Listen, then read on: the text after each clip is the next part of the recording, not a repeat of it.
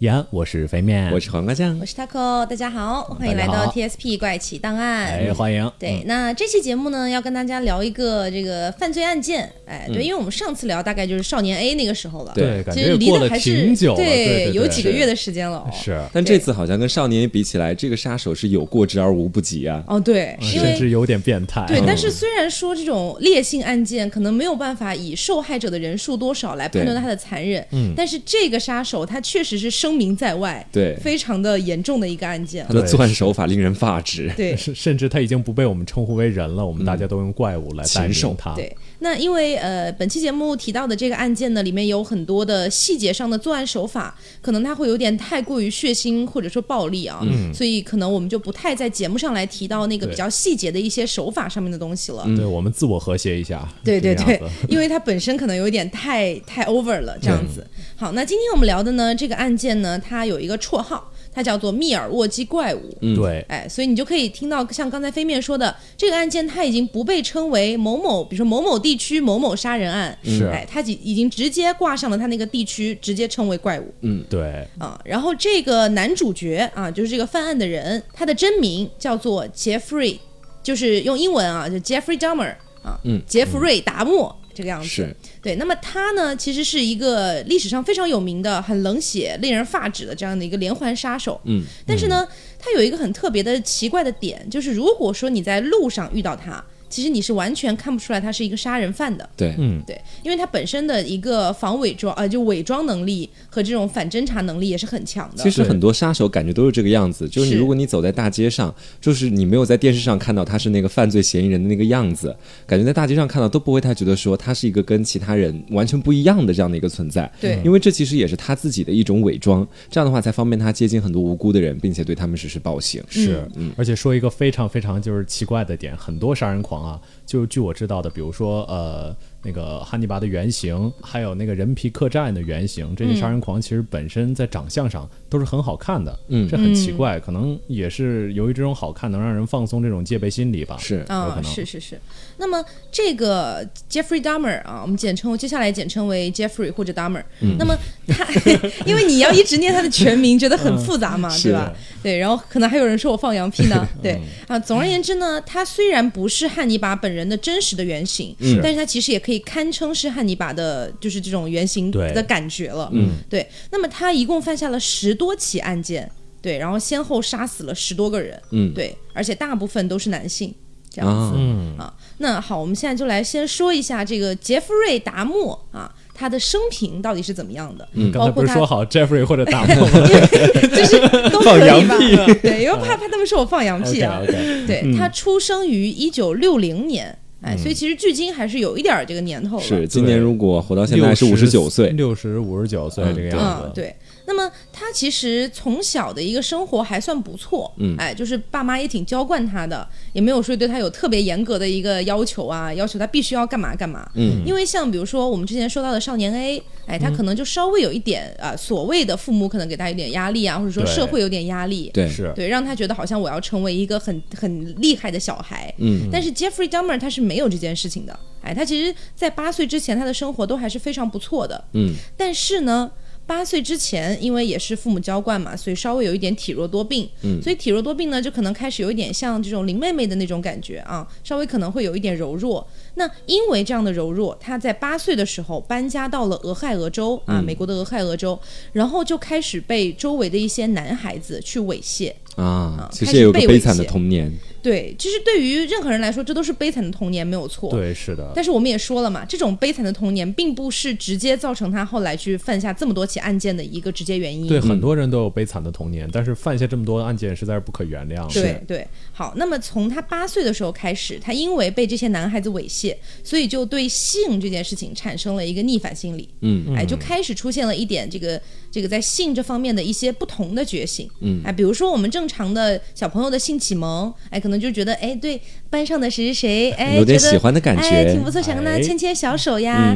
啊，想跟他做同桌呀，等等的。但是这个 Jeffrey Dahmer 就出现了非常不同的一些想法啊，他可能会开始有一些这种施虐的倾向，嗯或等等的，想要极端从的性对想要从这件事情上把自己所受到的那些压力和那些性的压迫释放出去再反推回去给别人，嗯咦哎，这样子。对，那么他从八岁的时候开始呢，就已经有一点出现这种行为有一点奇怪的一些倾向了。嗯，除了在比如性说对，除了在性这方面已经开始有一些畸畸形的觉醒之外啊，嗯，他从八岁开始就想要虐杀小动物了。啊，这个好熟悉啊，感觉是少年 A 的时候，他其实也是在小这的个时候岁数的时候，嗯而且父母没有加以管教。这个达莫的父母呢？也是没有加以管教，嗯他爸妈就觉得说这只是男孩玩游戏。啊，对，因为其实很多听众可能不太不太熟悉的是啊、大家会觉得，哎，美国，哎，美帝国主 义啊，是一个就是你知道就是哎还不错的一个发自达由国民家主，互相 和谐，哎，这是咱们 国家，哎，这是咱们国家，对但是呢，其实美国在一些比较彪悍的一些州，比嗯如说德州、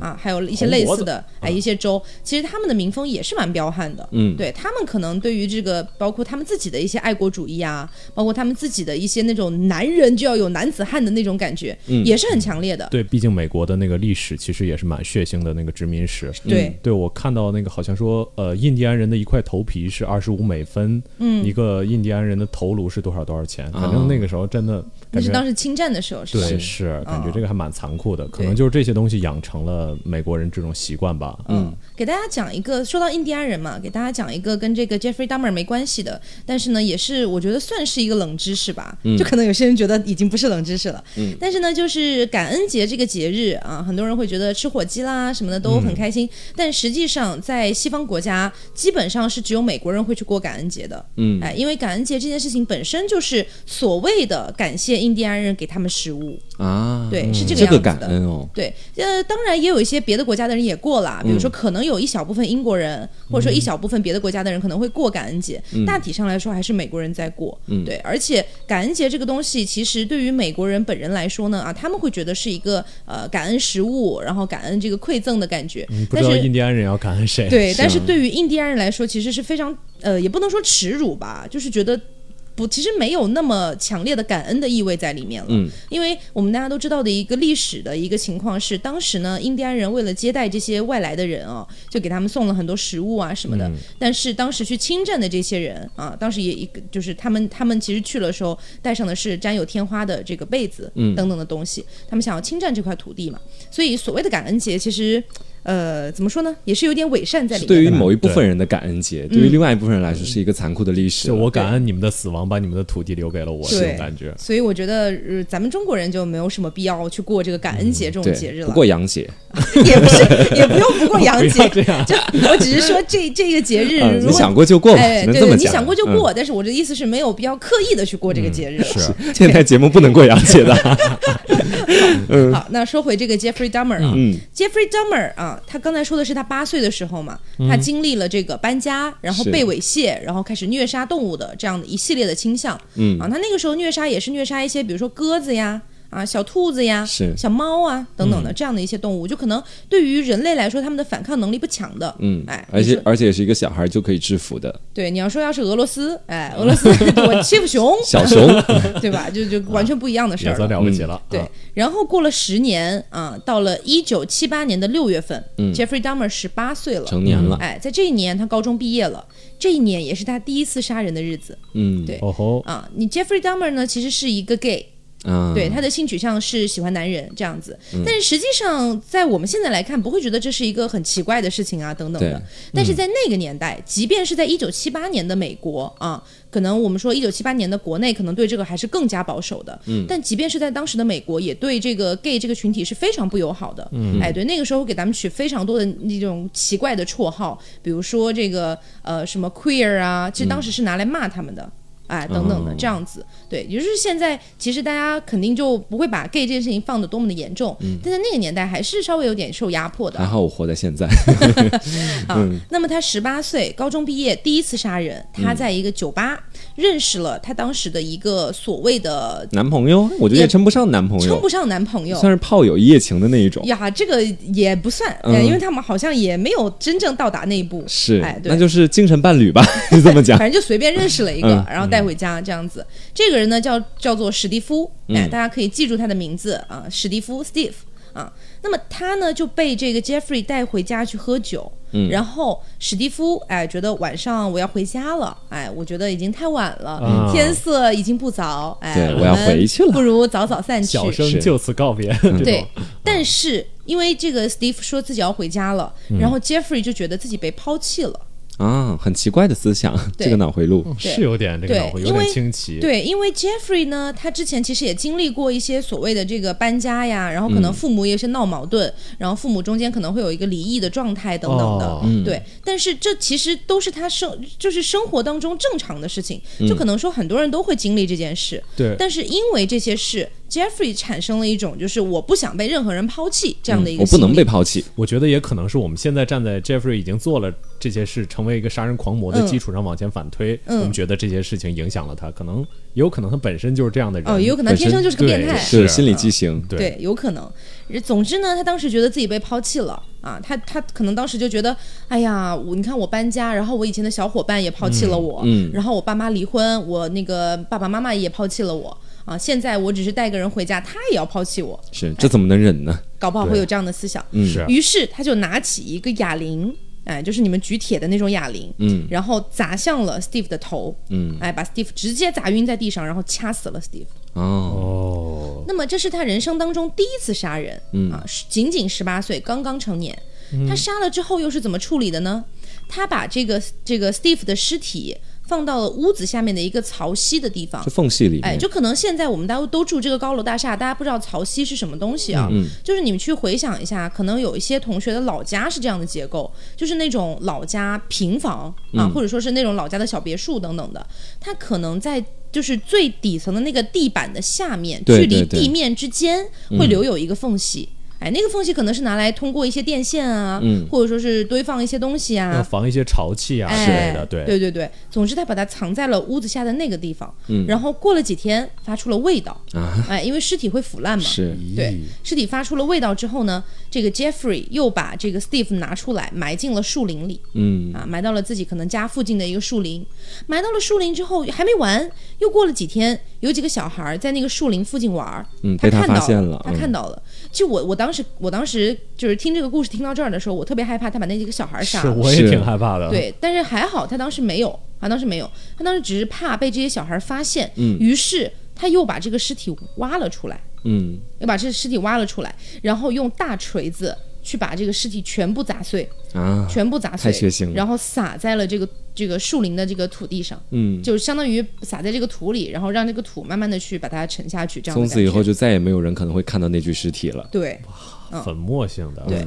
那么刚才不是也提到了说，Jeffrey 十八岁这一年他父母离异了嘛？嗯离异之后呢，呃，他们其实就是因为 Jeffrey 其实已经十八岁了，嗯，然后 Jeffrey 还有一个弟弟，弟弟是未成年的。然后呢，父母主要去争取的抚养权是争取他弟弟的抚养权，嗯，所以 Jeffrey 这一点上可能才是更多的被觉觉得自己被啊，抛又弃觉了。得自己被抛弃了。对，就觉得说，为什么他们都去争取弟弟的抚养权，不来争取我呢？你已谁经敢十八岁了， 他觉 谁得敢争取你我我不啊？重要吗？会就可能会有这样的不想感被觉你用大锤子砸成灰啊！对，总之他就觉得父母又抛弃了他，嗯最后就跟爸爸留在了俄亥俄州，他妈妈就搬走了。啊，然后同一年的这个十二月啊，就是也是他十八岁这一年的十二月，也是觉得哎呀，我自己跟爸妈在一块儿处不来，可能嗯对是嗯被抛弃的这么惨，我又不想跟爸爸一块儿过，他就去参军了。啊，然哦后参军的时候是一个改变他性格的一个点，嗯，就是大家可能知道啊，可能看一些影视作品会看到这个美国大兵的形象，嗯，那其实美国大兵的形象，它都是一种比如说爱喝啤酒，哎，对，爱吹牛，哎，爱跟大家一起砍，然后长得非常帅，肌嗯肉非常发达， 啊，是这样 你子怎么说的越说越奇怪 了？怎么？越说越兴啊奋，就这样的一个形象。嗯他去参军呢，他发现喝酒和哗众取宠可以让他获得朋友，啊嗯他，就觉得自己哗众取宠的这个怪异的程度越高，别人就会多越越加的注意他。而且他好像还觉得自己喝酒的喝的越越越多越厉害，就会有更多的人尊重他，这种对感觉。对，他会有这样的一个畸形的想法他。会以这样的方式去获得一种存在感。对，嗯，那么呃，也是因为他太频太太频繁的喝酒啊，嗯，然后到了这个刚刚过去了大概三四年的时间，一九八一年的三月份，他被军队开除了，原因是因为他过度酗酒，然后也因为他有一些抑郁的情况出现，嗯啊，所以总之呢，他就是。在其大家前半段的人生当中，他自己所感觉到的那种感受，可能是我很想要得到的东西，但是没有一样可以得到。就反复被抛弃。嗯对哦是他觉得他又被军队抛弃了，啊，他也不是一个容易知足的人，对每次被抛弃都会很伤害他。对但，但是其实看他第一个案子，我觉得这个人其实他天生可能就真的有点心理畸形，而嗯且会有成为那个杀手的潜质。是因为你想想看，才十八岁，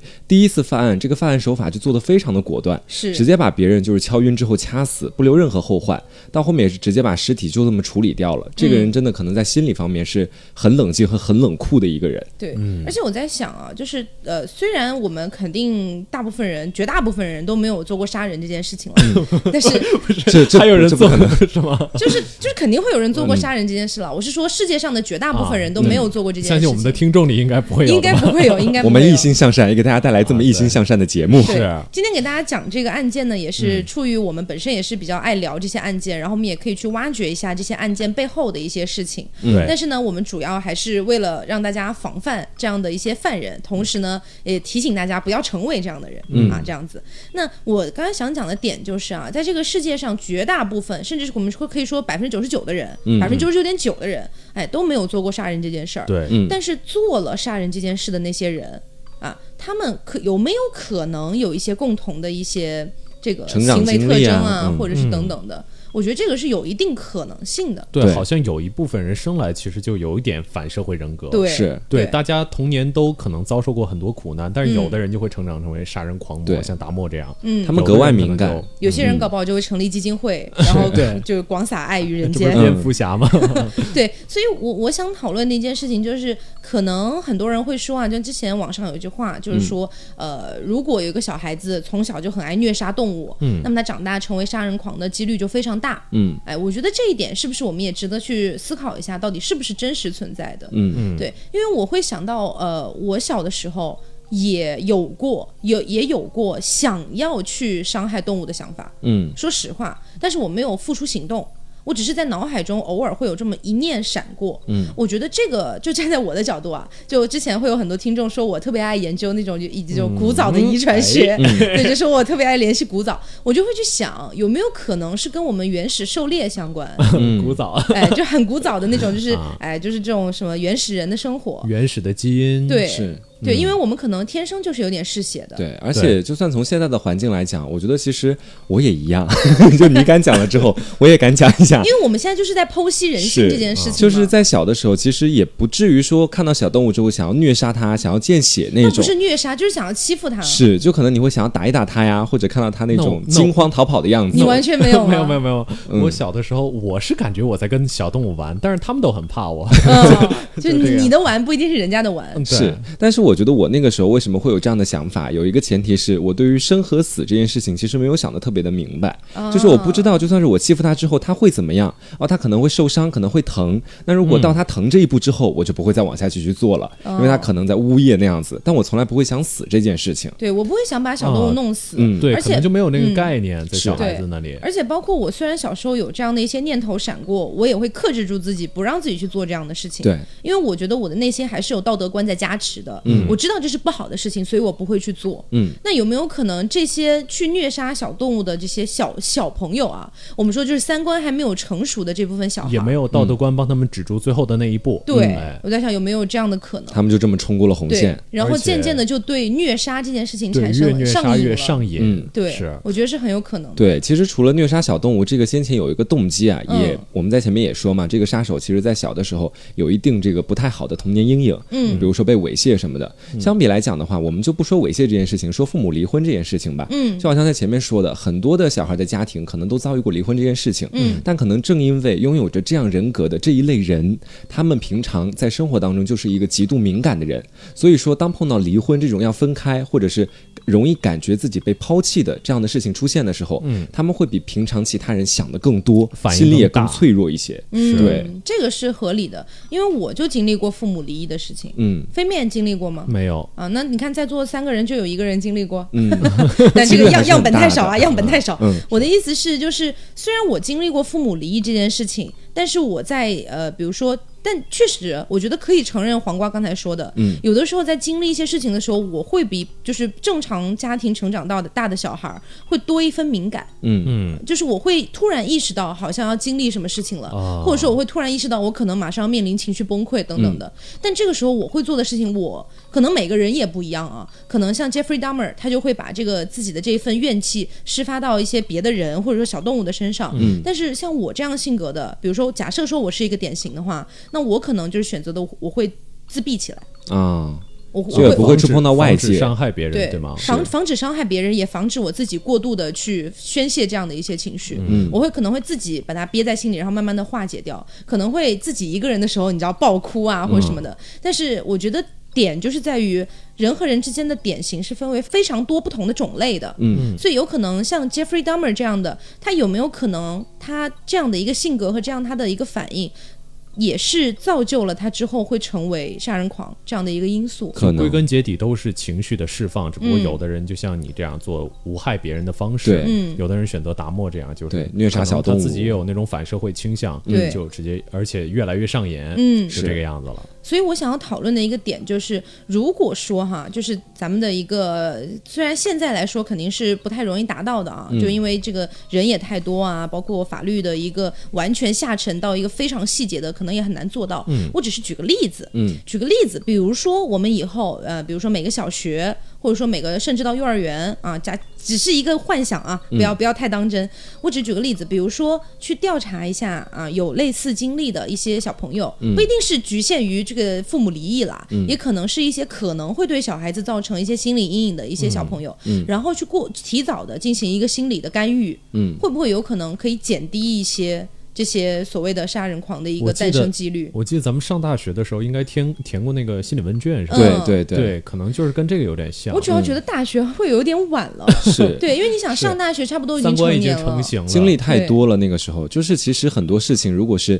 发生在大学之前的小的时候，嗯那如果你这个就比如说我们这个心理的干预和培训是到大学的时候才做这件事情，嗯，那么在这前十八年的时间当中，如果这个孩子一直没学会该如何应对这些生生活中突如其来的挫折，那么他很有可能也会走上另外的一条路。对。但是这件事情就不是不好你单操作教不好育操就可作以真做的到的。对，确实不好对操作了。我只是在一一个幻想而已啊，嗯一个畅想啊，是所以希望以后科技能进步到这一步。就可对以对对啊，我觉得这样子说不定犯罪率会大幅的降低。嗯嗯，好，那继续说回这个 Jeffrey Dahmer 啊，嗯，他我们刚刚不是说他被军队开除了嘛，嗯在一九八一年的三月，因为过度酗酒和抑郁被开除。嗯对，然后呢，时间就又翻过了一年啊，一九八二年，他已经从军队走了。他从刚才我们提到的这个俄亥俄州去了军队，然后回来之后呢，他搬回了威斯康星州，就是他出生的那个地方，嗯搬回了威斯康星州，住住在了自己祖父母的家里。嗯啊，就他的可能是爷爷奶奶或者外公外婆啊，住在自己的祖父母家里。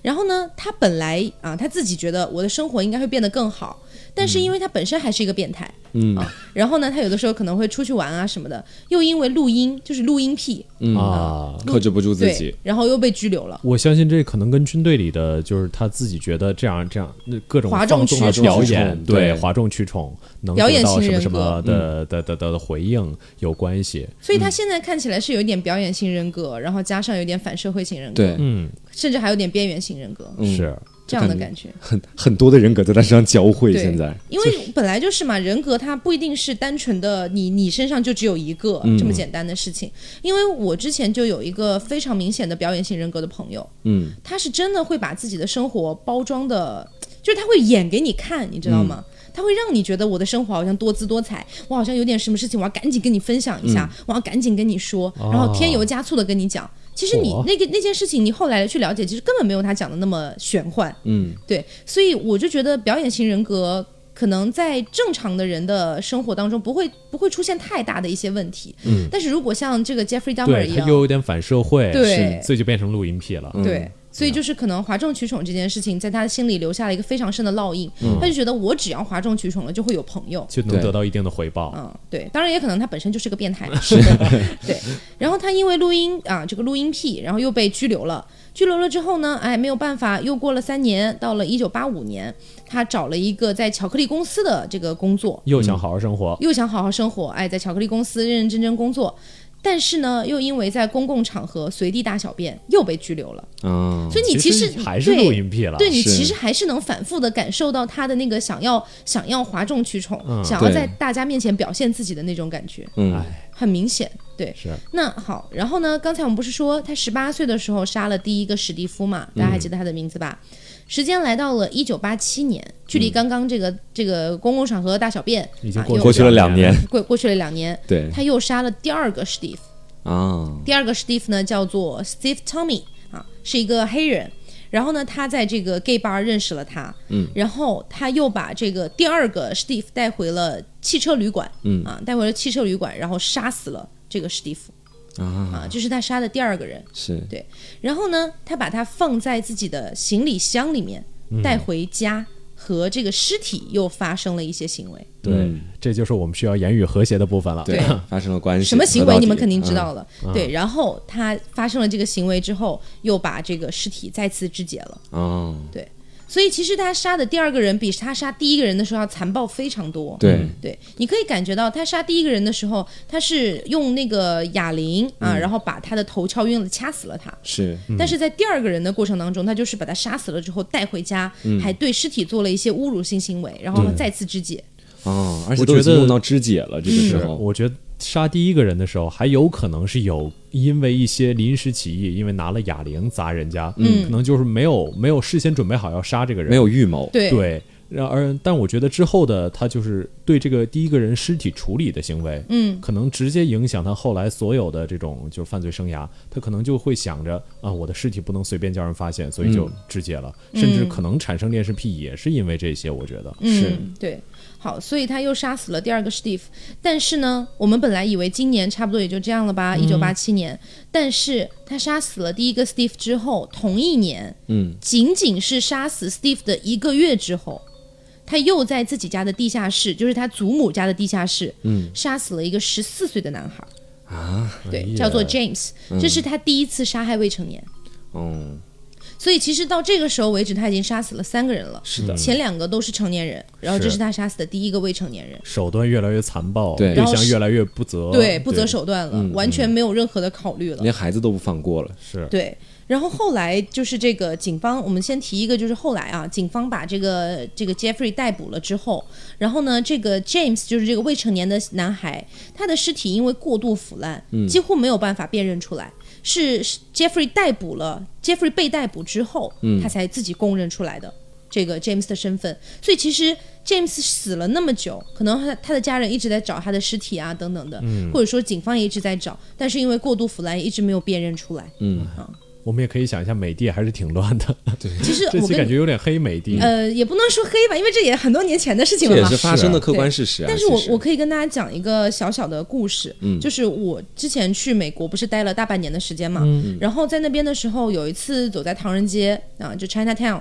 走在那边的时候呢，突然路上出现了一声爆炸声，嗯，就是非常大声的一阵爆炸声。然后我跟我妈，因为我跟我妈当时在一块儿走，然后旁边还有一个美美国本地的阿姨，嗯，然后我跟我妈，因为在我们在国内走习惯了，你知道国内不可能有这种突然的，对对对，就是就算有，你也不会联想到什么东西，是你可能以为哪里的爆米花机爆了之类 这的，煤气爆炸了，对之类的，你不会想到说是枪击案，嗯但是当几乎是我们旁边所有的人都立刻蹲下趴来下抱头，啊，我几乎是所有人。嗯啊，然后包括我们那个美国本地的阿姨也也也已经要半蹲下去了，嗯只有我跟我妈两个人鹤立鸡群，就在 那边四处张望，哎，怎么回事啊？What happened？大家就怎这么都样。蹲下去了？ 然后直到过了几秒钟，我们才反应过来，他嗯们可能以为是枪击案，我但后来回去看新闻，好像那一块并不是，可能就是别的一些东西有爆炸或之类的。嗯但是确实是，我觉得可能在一个完全的枪支自由的一个国家，嗯人民对这个东西确实对我听过有两个美国人到中国来的故事，嗯就他们并肩走着，然后突然就有一个美国人听到一声巨响，啪一下就趴下了，嗯，然后之后另外一个中旁边的中国人就告诉他说没事儿，是老头甩鞭的，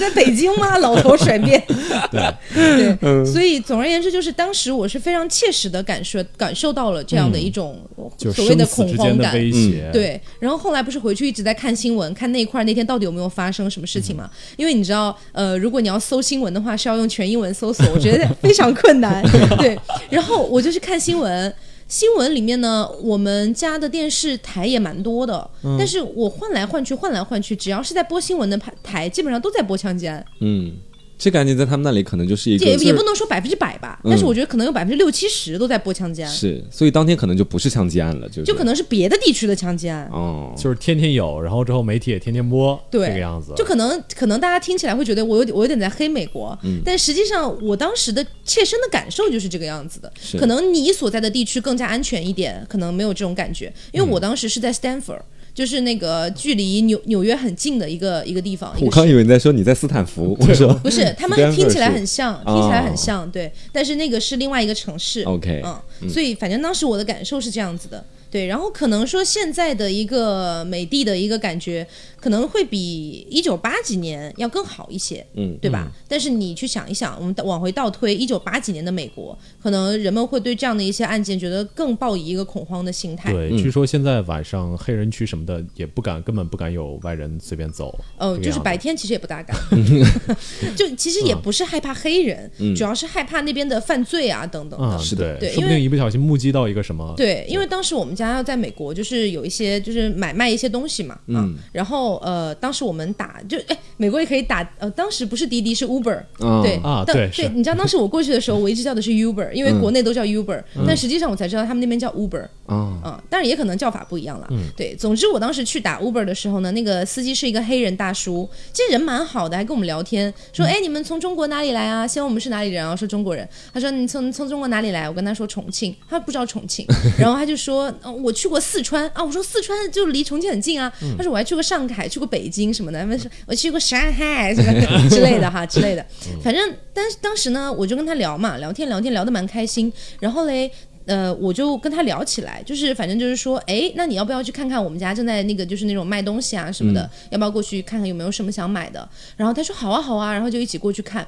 然后看一完之般都后是出租车司机安利别人， 你们这安利出租车司机 没有啦，就因为当时很急着卖东西，啊是嗯对，然后呃，他当时就过去看，看了之后呢，也没有买，就是留了个联系啊方式，就说嗯如果到时候需要的话再过来，我说 OK，然后他就走了，其实完全没有发生任何事情，嗯，但是后来跟我们那个美国本地的那个阿姨，也是一个华人，就跟他聊起这件事情，他吓死了，嗯啊他说你怎么敢把一个 Uber 司机请到家里去，而且他还是个黑人。啊，他说：“万一发生什么事情，你真的，你真的在这边叫天天不灵，叫地地不应的。”嗯，因为你本因为我们过去是签证过去嘛，又不是说是美国本地人。哦、嗯对，如果到时候真的出什么事情，你真的很难搞。哇，露出了无知的目光。对是我我当时也吓了一跳，因为我们根本没想那么多，我们就觉得是一个司机，然后对顺便想买点东西，他就回去看一下因。为这个事儿如果在我们自己的国家，其实非常常见，对甚至说就嗯对就就没什么值得大惊小怪的对，是啊，对我当我阿姨当时真的非常害怕，就是跟我讲说以后千万不要干这种事情了。嗯啊，所以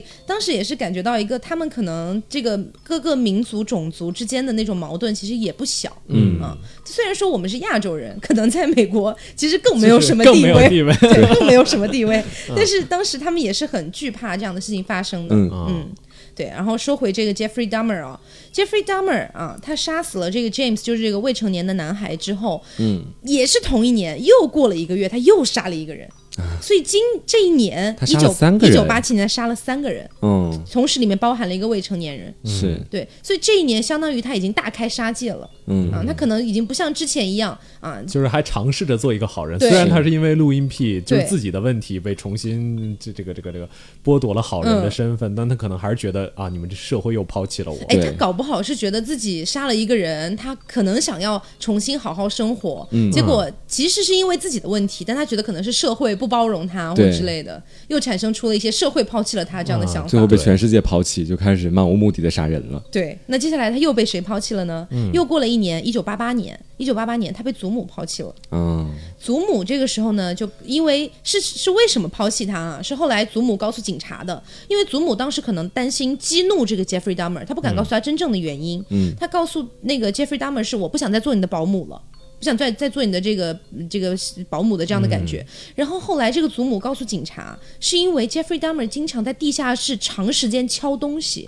然后散发出很奇怪的味道，敲的声音也很大。当时应该就是在我处真的理觉得尸体了。对，恐怖片片段，简对，直因为你想，八七年他杀了三个人，嗯三个人基本上都是在地下室处理的，对嗯日夜不停的剁啊剁。嗯对对哎，所以可能祖母也害怕，然后把他请走。祖母也很心酸啊， 地下室不知道还能不能再用了。对，嗯然后时间又过了一年，到一九八九年的三月份啊，这个 Jeffrey Dahmer 终于自己搬出去住了。嗯，然后同一年，他在这个 gay bar 也是 gay bar 认识了这一个叫安东尼的男人，嗯他邀请安东尼到他家去喝酒，然后想要跟他进行一些肢体上的互动，嗯顺便再拍一些这个肢体上互动的 照片啊等等的。但是安东尼也答应了。玩的挺开的。玩 是玩玩玩的挺开的，呃，所以呃，安东尼也答应了之后呢，其实呃，这要联系到一个社会背景，就是其实，在八几年，就八十年代的时候，呃，其实，在那之前，全世界的一个大体的风潮都还是偏向比较保守的，嗯对直到七十年代末到八十年代到九十年代初这一段时间里面，因为各种摇滚乐的兴起啊是，流行文化的爆炸啊等等的，然后什么垮掉的一 代那些，对，嗯吧所谓的垮掉的一代，就那个时候开始呢，可能世界范围内啊，可能美国也是比较早的一个行列，对那么就开始有点兴起了这样子，比如说一些性文化的解放啊、啊等等的，就是自自由啊这样的一种要感觉。反战，哎，乱七八糟等等，的，所以那个时候呢，这个安东尼答应这件事情可能也不足为奇吧，嗯啊，总之安东尼就答应了，然后就去了他家。这次他也杀死了安东尼，啊，他除了把安东尼这个对他的尸体进行了一些侮辱性行为之外，他还同时肢解了安东尼。嗯哎，这个之前同样的手法，都同样的手法都会肢解。但是呢，还有一件事情，我们这里不太方便在节目里面讲，因为这个东西有点太过于血腥嗯了。是，总之，他对安东安东尼的头颅也做了一些行为嗯啊，就是他把安东尼的头颅当做了自己的纪念品。嗯，啊，我们话就讲到这里。是啊，然后同一年的五月份，就他杀杀死了这个安东尼之后的这个五月，嗯，然后呢，他被判处了二级骚扰罪和引诱男童罪。是，所以这一年呢，在五月份的时候，他可能是想要去引诱一个男孩回家去杀掉，嗯但是呢被发现了。所以他被判处了这个二级骚扰和引诱儿引诱男童罪，嗯然后被判处了一年去做义工，对，只被判处了一年的义工，是，我觉得简直不够哦是吗？对不够，感主觉主要是因为他可能这件事情他是未遂，啊，嗯，可能因为他是未遂，但是如果真的真的做成了，也是一个很烈性的案件那。没有人也好好调查他一下吗？反正我觉得这件事情如果发生在可能发生在今天的美国，都不会像就是啊这个对一年义是工这么轻，对，嗯、他虽然被判只被判判处了一年的义工，但是从那个时候开始，法律也开始禁止他和十八岁以下的儿童去接触了。是嗯，所以这一点还是做的比较可以的。对，嗯然后时间到了一九九零年的六月份，一直到一九九一年的七月份，相当于大概嗯一年多一一年点嗯多一点十。三个月，对他杀了十二个人，嚯那基本上平均一个月一个了。对，杀死的相当于平均一个月一个，嗯然后每一个人死去的过程都非常残忍，具体的我们就觉得有点太过于血腥了，是嗯哎，就是你能想到的非常变态的手法，然后全部每都用上了，对每一个人都是差不多在一两天之后才会痛苦的死去，啊嗯西巴雷，他用了一些方法来折磨他们，让他们就不会当下立即死去。对，而这已经哎样是虐杀了，对嗯对，对，所以这里具体怎么死的，呃，我们就不跟大家讲了啊。大家如果感兴趣，也可以去搜来看一看。总嗯之是非常残忍的手法。是是对，然后这十十二个人里面最惨的一个是一个未成年人，十四岁，他叫做克内拉克，嗯，那十四岁的一个男孩儿，他当时呢被这个 Jeffrey 诱拐回家之后，Jeffrey 给这个男孩儿喂下了迷药。然后 Jeffrey 这个时候突然兴致大起，想要出去买个酒回来喝。嗯，他出去买酒的这个时间，克内拉克醒了，啊，哎，啊，然后这个那小他男逃出孩儿升天了吗？对他想要凭着自己的本能跑出公寓嘛，嗯他其实当时脑袋里还是有迷药的作用的，是对，想要跑出公寓。他当时跑出去的时候是浑身赤裸的，嗯而且同时他的这个后半部分的一个地方还在流血，对，哦，对，就是你们想到的那个地方是还在流血。然后呢，他当时被路过的两个女孩看到了，嗯，啊两个女孩肯定吓到了呀。你说路上突然跑出来一出个现一个赤裸的人，是而且后面还有是血小，男孩儿还在流血，嗯肯定吓到嗯是。看到之后立刻报警嘛。报警之后呢，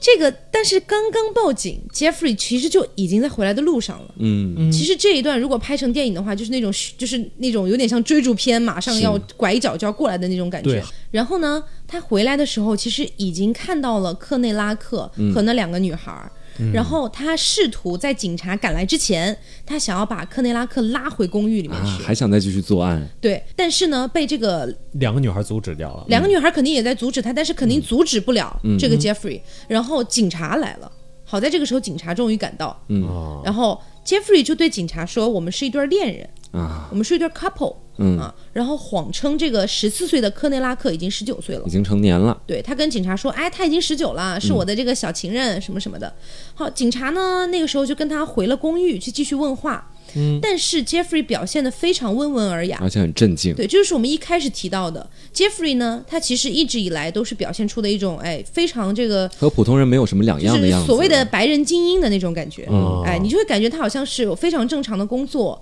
哎，非常是正常的人格，非常正常的生活这样的一个白人。而且那个时候，所谓白人其实应该还是在法律上会被优待一点的，对吧？是对那个时候的种族确实是这个样子就。大家不会觉得一个有体一个这么体面的白人会去干是什么这样的事情杀人的事情，对对他们不会有这样的感觉，对嗯他们更多的会觉得，哎，搞不好是黑人干的，或者说是亚洲人干的，嗯， 没有亚洲人和黑人在那个时候哪有人权啊，在嗯美国，对，总之呢，他们两个就两个警察啊，然后就觉得种族主义者嘛，他们觉得，哎，这么体面，应该不会干这种事情吧？对反正随便问了一下就走了，哦，就等于把那个克雷纳克放到了死神的怀里，等于对，就离开了。但是呢，这些警察不知道的是。我们刚才不是说科内拉克其实已经在昏迷，但是已经能够跑下楼了吗？他会觉得他可他不能挣扎吗？他不能讲话吗？这是因为警察刚刚到的时候，哎，这个 Jeffrey 就使坏了，他就跟警察说，哎，他身体不太好，不太舒服，把他放回自己的沙发上或者放回床上，又给他下了一次迷药。啊，就再次迷晕了。对，其实那个时候科内拉克已经晕过去了，嗯所以就随便他乱讲了。啊，对，然后警察呢也觉得他是一个种族主义者，哎，不会有什么事情的，也就走了。其实那个时候警察不知道的是，警察如果当时在他家里面把冰箱打开就的随话，便翻一翻。就会发现冰箱里包括卧室里全是肢解的尸体。对，还有人的身体器官，其实对。嗯啊，所以当时呢，呃，反正警察也就离开了。离开了之后，哎，这个警察在向上级汇报的时候，他甚至还在跟这个上级去嘲笑这个克克内拉克嗯受伤的一个感觉，受所所谓的受伤的部位嗯和走路的那个姿势有多奇怪等等的，是用一个嘲笑的语态在说的。嗯对，然后呢，他们在汇报的时候，其实克内拉克已经被这个就是已经侮辱杀掉了已经被侮辱尸体并且肢解了。嗯而且呢，当时那两个女孩的妈妈，就是不是那两个女孩把科内拉克救下来了嘛，嗯本来，然后那那两个女孩回家之后也跟妈妈说起这件事情，他们俩的妈妈就打电话到警察局去询问这个情况。嗯，好，然后警察去居然告诉那两个女孩的妈妈说，这位女士，科内拉克已经是一个成年人了，我们没有、没有权利干涉别人的性取向。啊，其实这是一个非常讽刺的一句话。对啊，就那个年代，其实都还是在有歧视的状态下，是但他们却因为这样的一个所谓的借口，然后好像去把这个责任想要推卸掉，或者说是不想管这件事情了。嗯而且我觉得非常非常过分的一点就是，他们好像没有从任何的官方手段确认科内拉克的年龄，对好像只是从达莫那儿听说了一下。也没看个身份证啊啥的。对，而且在呃之前，达莫还有那个禁令，就是不许跟十八岁以下的男孩接对，触他。是有对禁令对，的。有这个东西在身，警察也没有认真多加的嗯留意去搜查他一下之类的。我觉得这个其实做的非常非常的不称职。对，真的，我当时看到这事情的时候，感觉心里特别难受，嗯因为我那时候就会突然感觉觉得说，生活要像电影一样就好了。因为在电影里面，基本上碰到这种桥段的时候，总会有一个人在凶手把刀就是最后伸向那个被害者之前，会有人破门而入，然后阻止。但是那这嗯你件是事可能没有情，看过韩国电影， 但是这件事情到最后，无非就是说，警察也放过了凶手，然后就算是想要救这个受害者的这个两个女孩的妈妈，最后打电话过去，也完全一点用都没有，就觉得其实其这实个挺悲这伤个的。剧情跟我们看的很多韩国电影的剧情其实有点像，嗯，对嗯，因为就是那种刻意为了给人添堵的。对， 刻意给人添 堵。还有这种电影啊？因为韩国电影很少会，除除非爱情片，嗯基本上那种真正的犯罪电影，他们很少会拍到，比如说千钧一发的时刻突然被救了，是一般就直接被杀了，啊对，一般都是千好惨钧一发的时刻，要救要救，哎呀，没成功，对，没成功这种事情啊，要那么可能是那个就被杀的，在电影里还不算主角儿，就在那个时候，主角不啊是，就是主角角也会死，主就角在最啊后主角挣扎了一部电影，最后没有没有成功的这脱真臼。的 就诚心给人心里添堵啊！对，这就因为是因为韩国的犯罪电影，它一定程度上，它可能会更更加想要剖析人性，或者说剖析社会问题等等的。嗯，对，所以可能做出跟这样的设计，嗯，不包太一括样，棒子国也比较阴暗，我觉得对，好，然后呢，我们刚才说的，他在一九九零年的六月到一九九一年的七月，嗯这一呃十二个月左右的时间，他杀了十二个人，平均一个月一个嘛，嗯，然后接下来开他开始了最后的狂欢，嗯一九九一年的六月三十号，到一九九一年的就同年间啊，就六月三十号到七月十四号， 7月14号15天半个月的时间，他杀了四个人我的天哪，啊，所以相当于五天杀了一个是嗯我这样子。然后呢，在这个五我这这段时间过了之后啊，终于要讲到他最后被捕是怎么被捕的。嗯，他已经杀了这么多人了啊，十几二十个人了。对也该了啊也该被捕到了这个时候了天道对好轮回，一九九一年七八月份的时候，他遇到了一个人、叫做特雷西，然后呢，也是老套路，他约特雷西到家，然后家里正在放着一部《驱魔人》也是他最喜欢的电影，于是呢，他就邀请特雷西来卧室一起看电影。嗯，特雷西到了卧室之后，发现卧室的气味很奇怪，然后呢，也发现墙上有很多肢解尸体的照片。然后甚至还发现垃圾桶里面有尸体的残肢，天哪，嗯所以这个时候特雷西注意到了这些东西。这个时候，Jeffrey 也注意到了特雷西看到了这些东西。就我注意到你已经注意到我注意到的事情了啊，，对 对。这个时候呢，Jeffrey 就拿起了一把手铐，去把这个特雷西铐住了。嗯，特雷西拼命挣扎，最后呢只铐住了一只手。然后 Jeffrey 拿起了一把刀，插进了特雷西的胸口，嗯差一点点就捅捅穿了心脏。然后特雷西就开始哀求他，在争取时间。这个时候其实蛮聪明的，嗯啊，这个时候苦开始苦苦哀求啊，你不要杀我啊，等等的。呃谈判高手哎，就开始苦苦挣扎，想要争取这个逃出去的时间和机会。嗯，这个时候，Jeffrey 就对特雷西说了一段特别恐怖的话。嗯，他说：“我会挖出你的心脏煮了吃，我特别喜欢内脏剖出来的颜色和刚杀死的尸体散发出来的热气。你放心，我会吃掉你，你这样也可以在我的身上获得重生。天哪，我觉得最后一句话已经有点那种邪典级别了。”，对，哦是其实跟那个少年 A 他写的那些东西有一点点相似，但是只不过少年要更中二一点。嗯是然后他说的好像是真的蛮恐怖的，是，对。某种意义上来说，我觉得他也是在逃避这种杀人的呃不道德感吧。他会嗯觉得，就是我好像给了你第二次生命，在我对身上重生，而不是我只是单纯的杀掉你。想吃掉你，嗯，总之呢，说完这段话之后，特雷西已经知道了这个 Jeffrey 已经完全疯了。嗯，然后特雷西非常的乖，他没有反抗，这个时候假装顺从，想要等待机会。嗯，这个时候呢，Jeffrey 兴致又上头了，他想要给特雷西拍几张这个裸体的照片，对留作反派纪死念于。事儿多，对，留作纪念。于是转身去拿手机，啊，拿相机。嗯，这个时候特雷西就趁这个空档，用力的用头撞向了 Jeffrey 的头，然后 Jeffrey 顺势倒下。特雷西挣扎着就打开了门，然后在路边找到了警察。警察呢就跟着这个特雷西来到了 Jeffrey 的公寓，发现公寓里的味道确实很奇怪。嗯，然后其中一个警察要去卧室去找这个 Jeffrey 的凶器的时候，发现卧室里全是尸体残肢的照片。全部被他拍对照了，于是就赶紧出来，让另一个警察把 Jeffrey 逮捕。嗯，然后呢，他们俩之间进行了反正一番挣扎吧，两个人可能有点打架斗殴这样子，呃，不是，两个人可能有点互就这个互相推拿的过程。嗯，对然后最后啊，还是被警察制服了。是，警察呢随后就开始搜寻他的公寓，发现冰箱里有三个人头，啊卧室里也全是残肢，锅里面还煮着某一些部位。是，啊，然后这个还有一些瓶子里也泡着某些部位，嗯啊等等的，所以在他家里面其实发现了非常多的残肢，然后啊就肯定确认了嘛，Jeffrey 是个杀人魔头，嗯，这个时候呢，Jeffrey 对这些事情供认不讳，还交代了其他的尸体的一些藏匿的地点，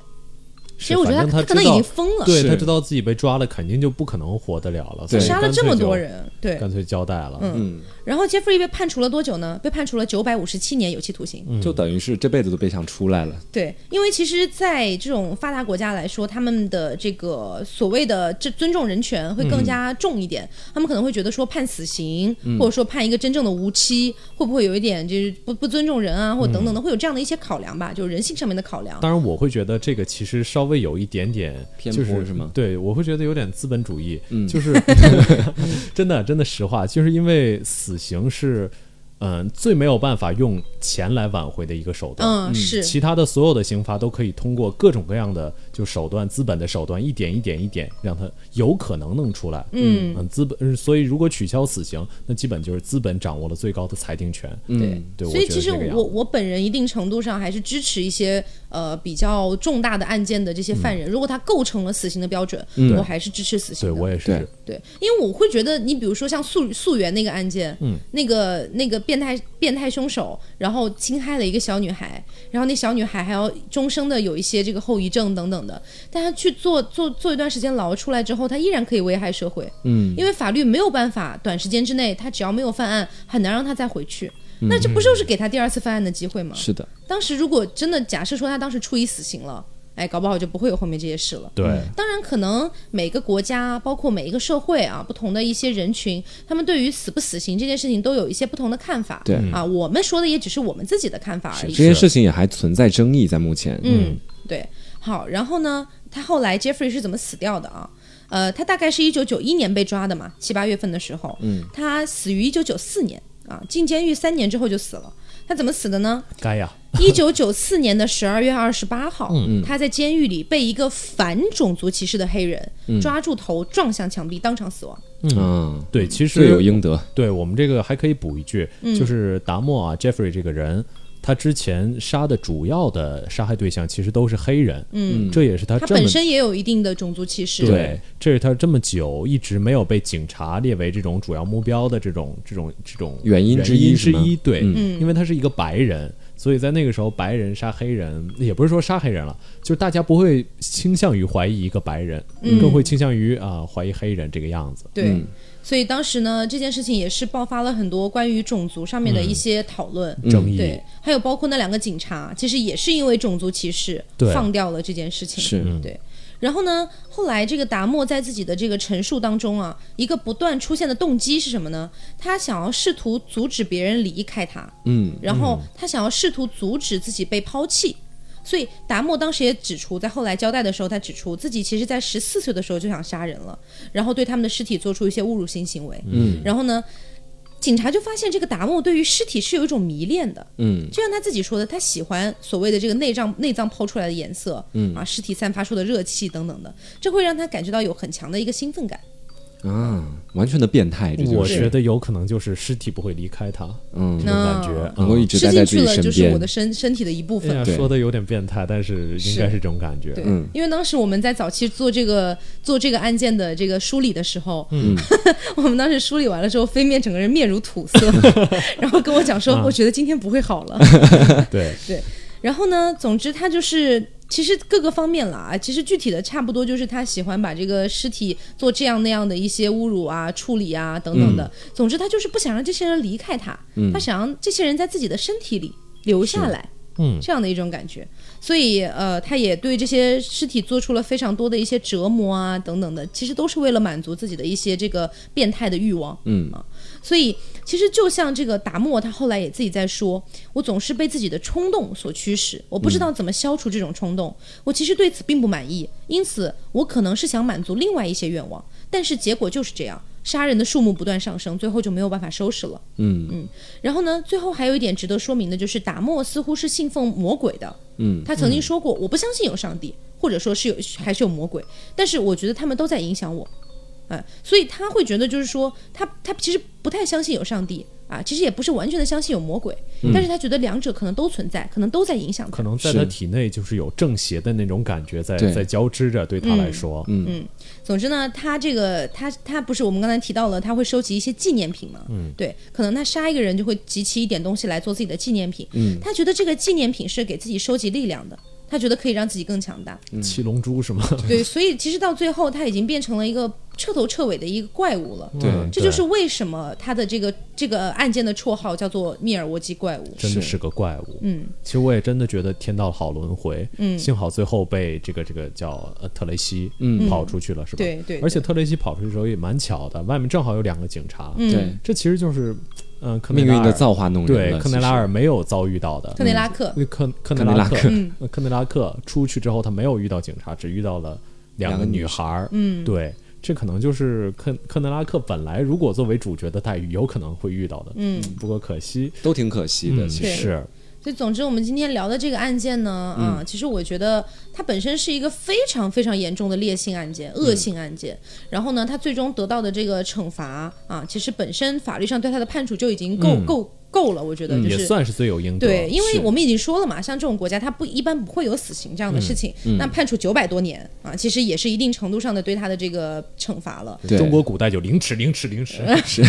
但我觉得凌迟又又又确又确实有一点、这过个、分了，是啊有吗？点对嗯相反，你还不如就一枪直接给他，他这样死的也很痛快。其实对，但是可能他有一些人，比如说杀杀害了几十个或者几百个，啊，杀一刀也不解气，这种是对，也有可能。但是我觉得，呃，如果单纯的是去以暴制暴的话，嗯我觉得也不是一个良性就的手特别段。好的方法对，啊嗯而且我们今天也说了很多，就比如说我们说了这个人他在小的时候的悲惨遭遇，包括长大之后他经常被抛弃这样子的事情。嗯我其实会担心有一部分听众会觉得说，哎呀，他这样好可怜或者怎么样的。我觉得应该不会。嗯我觉得现在大家应该不会有这样的感对觉。对他有仇视，我是觉吗得听的人三观应该蛮端正是的这件事情。其实我们跟大家讲这些东西，无非就是说，或许我们真的应该注意起来一些可能在社会上的一些相关问题，包括是父母教育孩子的一些问题了。嗯就比如说，如果你作为听众，你现在家里面有一个孩子的话，其实去密切的关注他的成长，然后去看一看这个孩子在成长过程当中有没有因为家庭或者社会的环境受到什么影响。其实作为监护人来说，这都是你们应该尽到的一个责任。对嗯我觉得特别是开放二胎之后啊，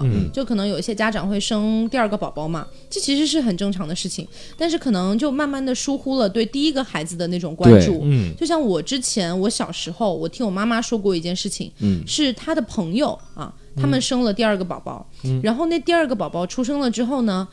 有一天晚上真的非常恐怖，嗯有一天晚上，这两个小孩的妈妈起起来上厕所，嗯然后顺道想去看看自己的小儿子睡得怎么样，结果发现自己的大儿子在用枕头想要杀死他弟弟，哇，这真事儿吗？真事儿发生在身边的。真事儿，真事儿，我的天呐，其实我身边也有这样的事情，就当时，而且真的是离我就很直系的那个亲属，就是我的阿姨，她可能是生了，就是生了一个大的之后，之后今年还是去年又抱了一个小的，嗯然后就等于是在家里面，大的大概上初中了，小的现在刚刚呃也才出生嘛，所以说平常在家里肯定是对小的关照更多一点，大的基本上平常都不太管，但是呢，这个大的就没有说要杀死这个小的这样的一种欲望，嗯他是在某一天就突然离家出走了。哇！当时就我们整个县城的公众号全都在转发他出走的消息。嗯后来这孩子也挺苦的，当天在工地睡了一个晚上，嗯第二天又自己回来了。但是我当时我就是在看到他的时候，其实我有点想哭，就回去之嗯后，我觉得太可怜了，就是自己走，然后在外面去，爸妈又没找到自己。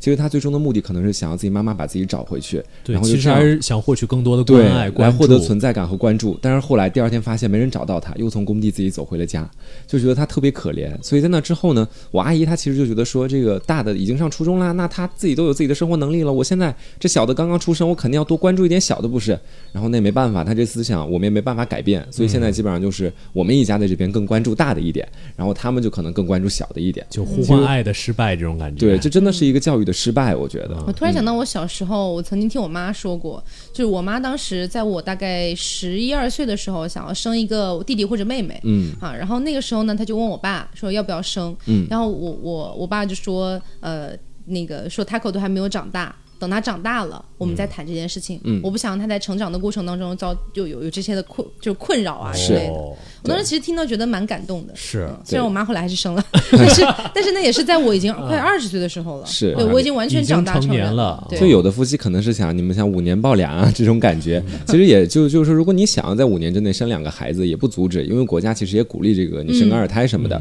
只不过我们是建议大家在对孩子的教育上面最好嗯对做到两方面的平衡就。嗯爱尽量嗯对要平衡的对给，。给每一个孩子都满满的爱，这样的话，他们才不会出现像一些到之后可能会对他们的成长，包括人生造成很大影响的事情。嗯，是。当最后然再了说一句啊，嗯啊，就是我觉得我会觉得就是呃，大家有没有看过那部日剧叫《Nature》？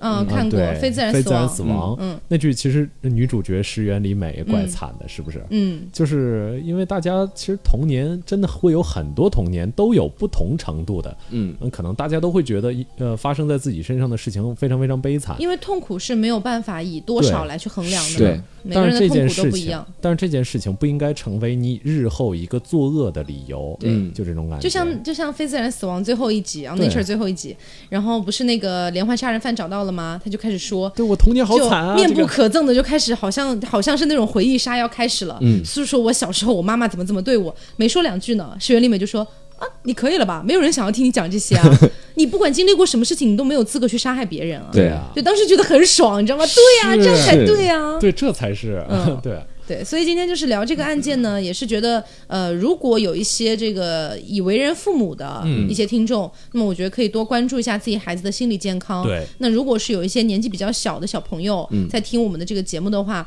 也希望你千万不要去学习这一类的事情。嗯，然后如果你小时候出现了一些这种呃不太好的一些心理上面的想法啊等等的，其实我觉得真的及时跟爸妈讲，对或者说如果你爸妈真的不能不能够帮到你的话，你至少去跟你能够信得过的老师。对去讲一讲也寻求是可以的。帮助一定对，要一。般来说，校医室的这些呃心理医生都是可以的、啊，对。嗯对，就是要主动的去寻求帮助，是千万别自己什么都憋着，然后什么都不去做，然后最后可能会酿成一个非常严重的后果。走上这自个我毁灭的道路。嗯对这个东西可能会影响你的，影响很久。就是有一句话嘛，叫“幸福的人一辈子都在被童年治愈，不嗯幸的人一辈子都在治愈童年”。嗯，就这个样子。如果真的有什么事情，一定不要憋着要说出来。我觉得我现在好想哭，我就是那个不幸的人，你知道，就这种感觉是这一辈子都在治愈童年。就可能每一个人，还是我说的嘛，每一个人嗯小时候都有所谓的一些阴影啊，或者小时候受到的一些伤害。是我觉得很少，应该有，但是应该很少的人会真的童年一点问题都没有。对哎，就是幸幸福福的就过了一个童年。嗯那你比你比如说黄瓜酱，哎，他也觉得小时候挺挺过得挺惨的，嗯有自己的一些心理阴影，有自己不想面对的一些事情。我也有啊，我觉得飞面应该也有。我觉得每个人心里面都有这些这样的一些嗯对东西，但是自己要懂得适时的去，就是说去，不管是抒发它也好，还是说去排解它也好。当然，我们在这里，你可能会觉得我们我们有点在说大话，对。但是实话实说，我觉得这还是很重要的一步。对，我们要先正视一个事实，就是其实绝大部分人在现代都有一点点心理问题，对也是绝大部分人在小的时候都遭遇过一些不开心的事情，嗯，但是痛苦不能够被比较，每个人的痛苦都是独一无二的，对对对那你只要去好好治愈你自己的痛苦，不要去跟别人比较就好了，去嗯和自己的痛苦相处，这可能蛮重要的。嗯不一定要和解，但是你至少不能、不能够让它带你走上自我毁灭的道路嗯对，我记得我看过一个游戏、啊，这个游戏也很有意思。那游戏讲的就是抑郁症、啊，虽然它讲的是抑郁症，但是我觉得可以呃，假设把它类类比为别的一些心理疾病，我觉得也是可以的啊。他当时那个那个游戏里面是一个男主角，然后男主角呢走出了一间房间，那房间就是他自己的卧室，然后外面是一片黑暗。啊，然后他进进入到了自己的街区，每一个街区本来都是平常住的，就是他的邻居，但是在那天晚上，那其实是他的梦嘛。在那个晚上呢，他就看到每一个房间里面住的都是一个怪物，嗯，然后每一个怪物都在对他讲述小时候的一件事情，那个事情可能就是他自己不想面对的一些事情，哦嗯，然后呢，他就一直走，一直走，然后就觉得越来越难受，越来越难受。他每走过一个屋子，那个怪物可能就会跟着他，嗯啊，然后他就会一直想要逃，一直想要逃，结果最后逃到逃无可逃的时候，所有的怪物都围在他的旁边，这个时候呢，他突然，我记忆当中啊，也可能会出错啊，就是大概是这个样子。他突然牵起了他朋友的手，或者说是他妻子的手，嗯或等等的。然后那些怪物全部都对他讲了一句话，说：“我们一直都爱着你，嗯从前就爱着你，现在也爱着你，嚯未来也会一直爱着你。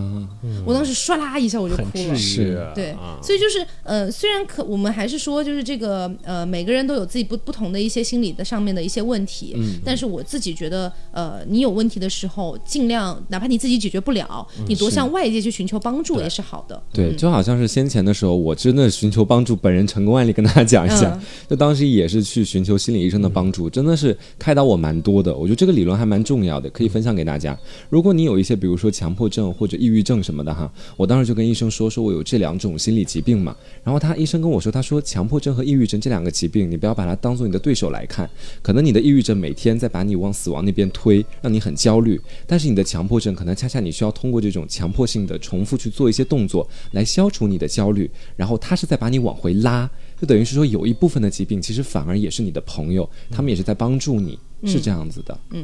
所以总之啊，说了这么多，就是希望大家如果有什么任何的心理问题，及时寻求外部帮助，嗯啊，然后不要把所有的东西都憋到最后爆发了，最后酿成一个恶果，就像今天的 Jeffrey Dahmer 一样，嗯啊，好，那今天的节目就是这样啦。如果大家有什么想法，也欢迎大家在评论里面告诉我，然后告诉我们，然后 啊，不要刚才那个闷被我吞掉了，然后不要忘了素质三连。点点赞、赞评评论论、加加转转发发啊！你们今天为什么这么丧 啊？对，好，然后啊、呃今天节目就是这样啦。啊，感觉下一期要做一期萌萌的节目，或者嗯说我们会有萌萌的对节目 吗？治愈一点的节目了，可哎能会。 ，OK 啊 OK，好呃，我是飞面，我是黄瓜酱，我是 Taco，我们下期节目再见喽，拜嗯拜拜拜。